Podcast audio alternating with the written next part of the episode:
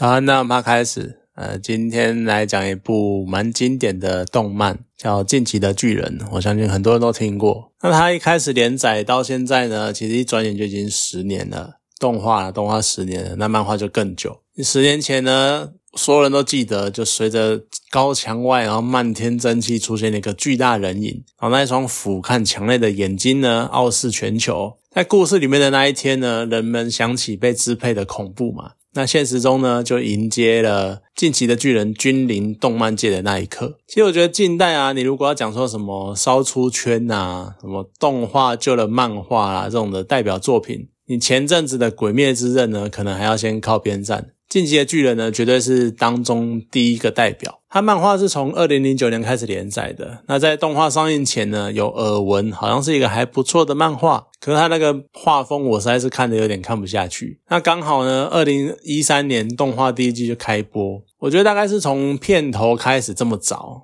就一出来那那么早，我觉得你被黏住了。先不用说当年红翻天的那个片头跟片尾曲，就光动画中的那个背景的配乐，就已经把我深深的吸引在动画的世界里面。而且再搭配它那个画面的绝佳的动作表现，它把那个立体机动装置的灵活度展现的淋漓尽致。对我来说呢，近期的巨人开局表现吸引我继续看的原因，配乐应该占五成。它动作呢，应该占了三成。它的剧情一开始其实可能只有两成而已。好了，当然随着后来就第一期第一季的那个剧情慢慢的越来越好，那我也感受到作品本身的厉害的地方。可是动画第一季播完，它直接空白四年。然后二三季呢，它可能剧情还是不错，可是我就一直觉得说动画的整体品质没有带来那个第一季的时候的感动。那你要回头看漫画，又还是少了那一点动力，因为漫画的画风实在是有一点看不下去。所以我中间真的是空白很久，直到有一天呢，就朋友在闲聊的时候跟我说后面的剧情超猛超厉害，然后我才这个硬刻好了，就硬。硬是看下去，就没想到真的是越磕越香。好，从第一集呢，他借由主角爱莲的视角，然后带领读者去了解人类如同被圈养的这件事情开始，追求这件追求自由这件这个主题，它一直都是整部漫画的核心，整部漫画的关键。那它里面呢，在军队上面分成了。调查兵团、驻扎兵团还有宪兵团，这么简单的分类，某种程度上，我觉得呢，它也是在暗示社会中可能就分成这样的三个群体。像驻扎军团呢，他可能只是想安居乐业，然后守护自己日常生活中各项事务，他没有想要冒险拼搏的这些普通人。那宪兵团呢，他们就像是社会中的精英阶层。那在作品中也的确是精英才有资格加入，他们吃香喝辣，然后看着社会随着他们意向运作，然后旋转，把整个社会。掌握在手中这样子，那调查军团呢？他们就像是社会中总会有一些人，他们会鼓起勇气向未知的领域扩展，然后相信突破才可以有更长远的出路这样子。的这些人，这些就是调查兵团。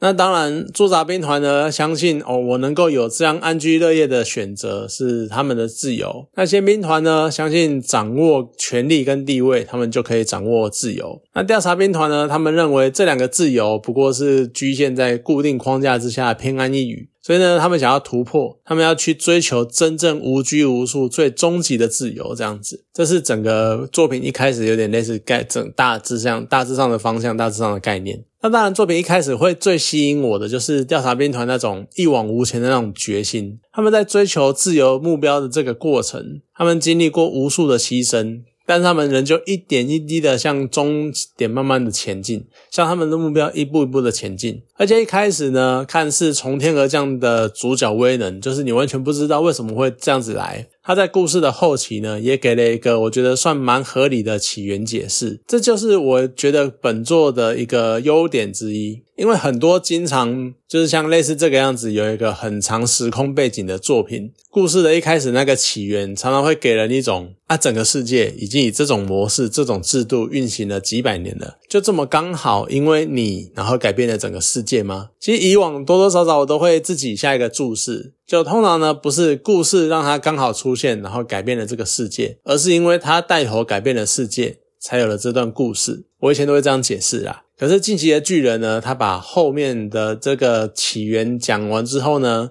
所以把一切改变的起源就给了一个蛮合理的偶然性，所以让整个故事的发展变得算是顺理成章。那当然，整个故事呢，在爱莲他们终于看到海的那一刻，其实一度你会以为已经画下了句点。可是说实在的，也许追求自由这件事情，它从头到尾都没有终点，所以这也是少数能够在剧情的发展当中看到故事升华的作品。就跨海之后呢，整个故事的格局啊，整个故事的脉络，然后还有故事主题探讨议题的那个深度，都扩大到一个很夸张的程度，甚至会一度让人担心，就作者他有没有能力好好的把故事收完收尾。毕竟发展到最后，我觉得整个故事已经踏入了算哲学的领域。那哲学问题呢？常常都不会有很明确的答案，就是他都是丢一个问题出来，然后让彼此不断的讨论，然后你讨论可能没有个结果，就只是让大家不断的辩证而已，这就是哲学。那的确在漫画完结的时候呢，我曾经也觉得就说的太仓促了。好，我大概知道作者想要用怎样的方式去呈现，但是呢，你抓不到实质的脉络，所以你会觉得漫画有点嗯啊，怎么突然就结束了啊？像这样结束到底是什么意思？可是最近出的那个动画呢？它可能看起来只是多加了几分钟的剧情，只是多增加了一些台词或删减了一些画面，可它已经补足很多漫画缺少的角落。可能也许你最后还是看不到所谓自由的终点，但是作者呢，已经用他理解的方式，然后给出了属于作者的解答。那当然，它不是一个什么开放式结局。不过转念一想。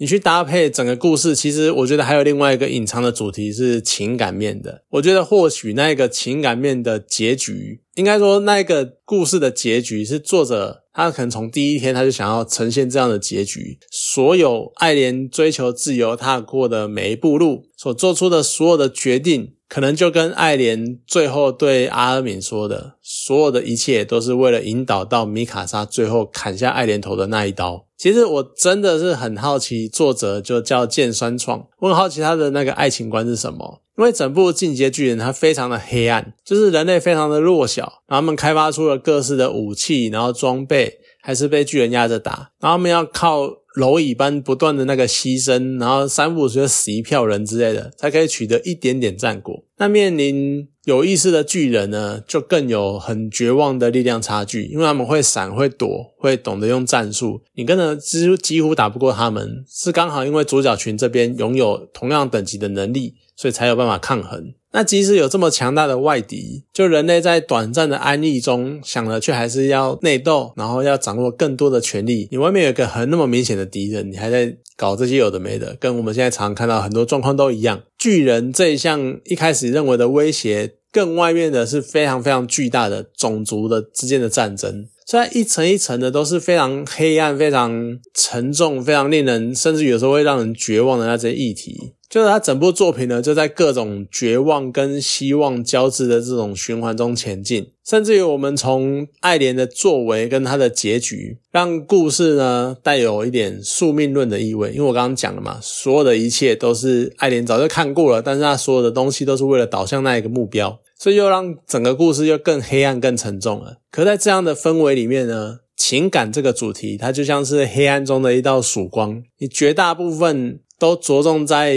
调查兵团成员中的那种战友情谊上，尤其是最后极大城市李维，他全身乏力，然后瘫坐在石头边，然后看着往日战友的唤醒幻影，然后大家一起献上心脏。我觉得那一幕真的是看一次哭一次。那当然还要再加上整个作品中。点缀的各种亲情啊、友情啊等等，我觉得让整部作品呢就不至于说太沉重、太黑暗到压垮读者阅读的那个心情。因为同样的黑暗系漫画呢，还有一个叫做《烙印勇士》，那那个也是黑暗到不行的漫画之一。他那个就真的是你看了心情会超不好，你可能看个几页，你要停下来让自己休息一下才能继续看的。好了，反正呢就是情感这一方面呢，让《进阶巨人》没有到这么沉重、这么黑暗。可是问题呢，我们刚刚讲了亲情、友情，但是爱情，我觉得《进阶巨人》中每一段爱情，它不论是在讲萌芽或者讲成长，都尴尬到不行。我觉得讲的夸张一点，就是他们都在谈国中生等级的那种恋爱。甚至于他们都已经是出生入死，然后背负人类未来的那种肩膀，然后扛起一根一肩扛起人类兴荣的那种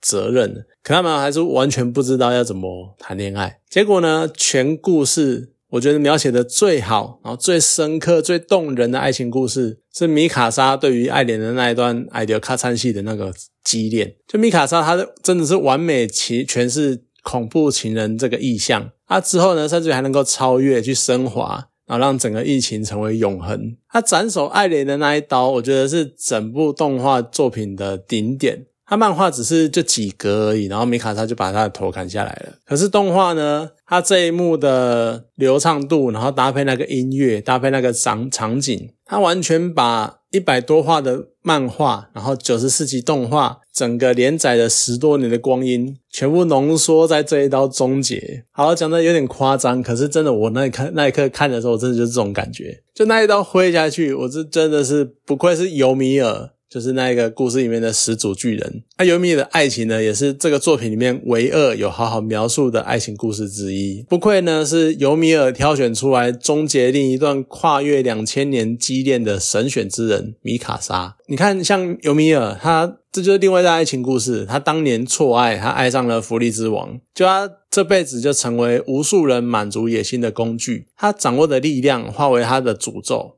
然后等待两千年，然后一直在等有人能够把他从这种对佛利之王的畸形的爱恋中解放，让他真正的自由。可你看，即使到了最后，两兄弟一个吉克，一个爱莲，吉克呢是要利用尤米尔来让整个种族绝育。那爱莲呢？他要的是毁灭整个世界，就完全没有人真的认真看待尤米尔的愿望是什么。那尤米尔最后挑选了爱莲，可他挑选的是爱莲吗？没有，他挑选的是爱莲背后的米卡莎。他想要知道这个恐怖情人呢，能不能达成自己长久以来的悲愿，就是能够杀掉、狠下心杀掉自己最深爱的人。当他挥下刀的那一刻，他发现，对，没有错，我们真的做得到这一点。就我们真的可以为了一个更高或更崇高的目标，然后杀掉我们最深爱的人。所以最后呢，一个顾家顾了两千年的女人，她终于从当年的那个男人的奴役中解脱了。你看这两段是这么沉重、这么悲伤、这么黑暗的爱情故事。却是整个作品里面我觉得最精彩的两段爱情故事，我真的是非常的好奇作者爱情观到底是什么。然后你再拉回整个故事的核心，就无止境追求自由的爱莲，他最后成为了自由的奴隶。啊，你可能看起来很讽刺，因为他很违背、很违反我们对自由的想象。就你已经是自由了，你怎么还会是奴隶呢？那你是奴隶，你怎么会有自由？可是我觉得，就如果我们存在一个叫无限的概念，那可能就会像洛基就之前讲的那个影集里面讲的，没有任何机器能够处理无限，因为能够处理呢，它其实就等于可以控制。那可以控制呢，就表示它有范围，有范围这件事情跟无限从根本上就是相抵触的。那如果存在无限的自由，它就不会是我们能够碰触的。所以呢，无止境的追求自由，我们只是在追逐一个永远达不到的幻影。那人呢，反而会在这个期间之内被自己创造出来的幻影束缚住，然后变成自己幻想的一个奴隶。所以呢，也许真正的自由没有框架，但我觉得人类的自由有。因为框架就是人类自己的本身，就像艾莲他对阿尔敏说：“我有继续前进的自由，你没有阻止我的自由。”那当两股自由交汇的时候呢，就让它互相碰撞，然后看最后谁会继续向前。停下脚步，没有继续向前的，他就是碰触到了他的框架的边缘，也就是一个尽头。所以爱莲的旅程它有一个尽头，阿尔敏的人生他最后也会有个尽头，那是所有人的的尽头就是死亡。那当然，整部晋级的巨人他终究要有一个结局，这也是一个框架。所以我觉得可能有的人呐会觉得说，爱莲啊，他就。非常幼稚，他想要把异族杀光，他觉得把异族杀光就可以得到族群的自由，就很多人觉得这样很幼稚，或者呢又会觉得说阿米呢，他整天在那边讲说什么我们要沟通啊，我们要互相理解啦，然后只要彼此理解，一定能够达到目标啊，一定能够做到什么事情。他这样非常非常理想化的性格，也常常让人家非常的不耐烦，就觉得你都是过度理想主义者，然后过度的都在讲屁话。那所谓的正常、现实，然后社会化的我们，我们才不会这么天真。我们可能就像故事中的人群一样。我们还不要讲说什么前面的驻扎兵团，或者是像宪兵团，就算是同处于调查兵团的这些人里面，也有些人会觉得爱莲他的行为太疯狂，他杀光所有的人，或者是阿敏太理想化，你什么都要沟通沟通沟通，我们就是没办法沟通。好，所以有的人可能会觉得说他们两个都不切实际。可是你仔细看，真正带动整个故事推进的人，正是这样子不切实际的人，牵动整个历史进展的，甚至于是现实中从古到今真正牵动历史进展的，都是我们那一些看似有好高骛远理想的人。所以我觉得这也是一件很有趣的事情。就到底。整个故事，我们讲故事来讲好了，是因为这些人是主角，所以带动了故事呢，还是因为这些人带动了故事，所以他们成为了主角？我觉得是一个很有趣的思考的方向。那动画版的结局呢，它多解释了爱莲的计划，所以让整个故事的结尾看起来比较合理。那当然也还是会有一些人就沉浸在觉得说，故事的结局看起来是一切都是因为尤米尔畸形的爱而起，然后导致了这一切，然后觉得这是一个很烂的收尾，就是用爱情收尾这样子。我不太知道为什么，但是很多人会觉得用爱情收尾是很烂的决定。好，总之呢就是这个样子。可是呢，其实留下两层人类的这个选择还是蛮让人感伤的。就爱莲他有对阿明讲说，为什么要留下两层人类？因为呢，因为这样他们就会有很长一段时间没有办法侵略艾尔迪亚岛。可是呢，在这个解释的过程中，他并没有讲说为什么一开始就决定是要两层，而不是真的把计划定成消灭全人类。那当然，我自己的解读啦，是因为你如果真的把大陆上的人全部都消灭了，然后让艾尔迪亚人自由的在世界发展，我觉得最后总有一天呢，基于人类的劣根性。艾尔迪亚人呢，他们也会从内部开始乱起来。那至少我们帮艾尔迪亚人保留一个敌对的种族，那这样他们有一个共同的敌人，艾尔迪亚人才能够团结，然后维持同一个种族。那电话呃不，那个动画的片尾，它的画面呢，也慢慢的在描述这个过程。就随着片尾曲迈入尾声，就科技开始的发展，然后争斗一样不断的进行，然后直到最后世界又再度归零。就很多近期在描述《晋级的巨人》的作品的结尾都会讲到这一段，他们都会提起最近发生的乌俄战争或是以哈战争，尤其是以哈战争，它完全起因于种族跟信仰之间的隔阂。可是说实在的啦，你如果没有信仰，然后没有种族的分野，我们这些纷争就会消失吗？其实我觉得人们啊，我们还是会拉帮结派，然后用各式各样的名义再形成一个一个群体，然后接着呢，就会再让各个群体因为各种资源啊或理念啊什么东西发生各式各样的冲突吧。毕竟呢，我们就已经有一个去掉宗教，然后去掉种族的分野，我们就已经有一个最大的群体概念的产物，叫做国家。就我们到底为什么？好，你讲台湾一个小岛，然后所以化成一个国家也就算了。那你欧亚大陆呢？美洲大陆呢？他们这些土地上面，就像我很喜欢一部有一个游戏叫做《Metal Gear 潜龙谍影三》，他们曾经呢就是有那个上了外太空，然后讲说，当你从外太空看向地面的时候，你看不到任何的边界。为什么？那些边界就是人画出来的。那你就是国家这个概念是你。自己去形成一个群体之后，然后所有人认同说：“哦，好，我们是哪里人？”然后形成了这样一个群体，然后自己划定了一个界限，然后说：“这个地这块土地是我的。”这就是一个最大最。的那个群体概念的产物，国家就是一个群体概念的产物。那我们到底有没有可能，就是消除这种群体的概念，或者换个方向好了，我们没办法消除，那我们把群体的概念、群体的边界无限的扩张，扩张到能够涵盖所有人，甚至于超越一切，或者是我们所谓的无限的。群体边界，我没有办法做到这个样子吗？其实我觉得，或许就跟人没有办法处理无限自由，没有办法知道什么无限自由的那个概念一样，我觉得人也没有办法处理所谓的群体的无限、群体边界的无限，我们也没有办法这个样做到这个样子。所以呢，我觉得。以这个结局来讲，就有点隐含了像是人与人之间的斗争，或人的群体跟群体之间的斗争，应该会永无止境的继续的持续下去。你看，连一个结局都可以这么黑暗，都可以这么的，你要说绝望吗？可能也没有到绝望，但是他至少是蛮悲观的。他觉得。斗争就是会永远不断的存在。那为了维持种族的存续，我们要维持一个共同的敌人。就这是一个很悲观的结局的概念，可是它也非常的贴近现实，非常的实际。那你看，它连结局都是这么样子，所以《进阶巨人》真的是一个绝对算是一个黑暗系漫画或黑暗系动漫。那它也真的是蛮经典的，毕竟它的故事的格局啊，然后故事整个脉络，甚至于剧情的反转。你不看格局，你也可以看剧情的转折点，那也是会非常的吸引你，所以算是一部真的相当经典的作品。好了，那今天这部动漫这部作品呢，就介绍到这边，好，谢谢大家。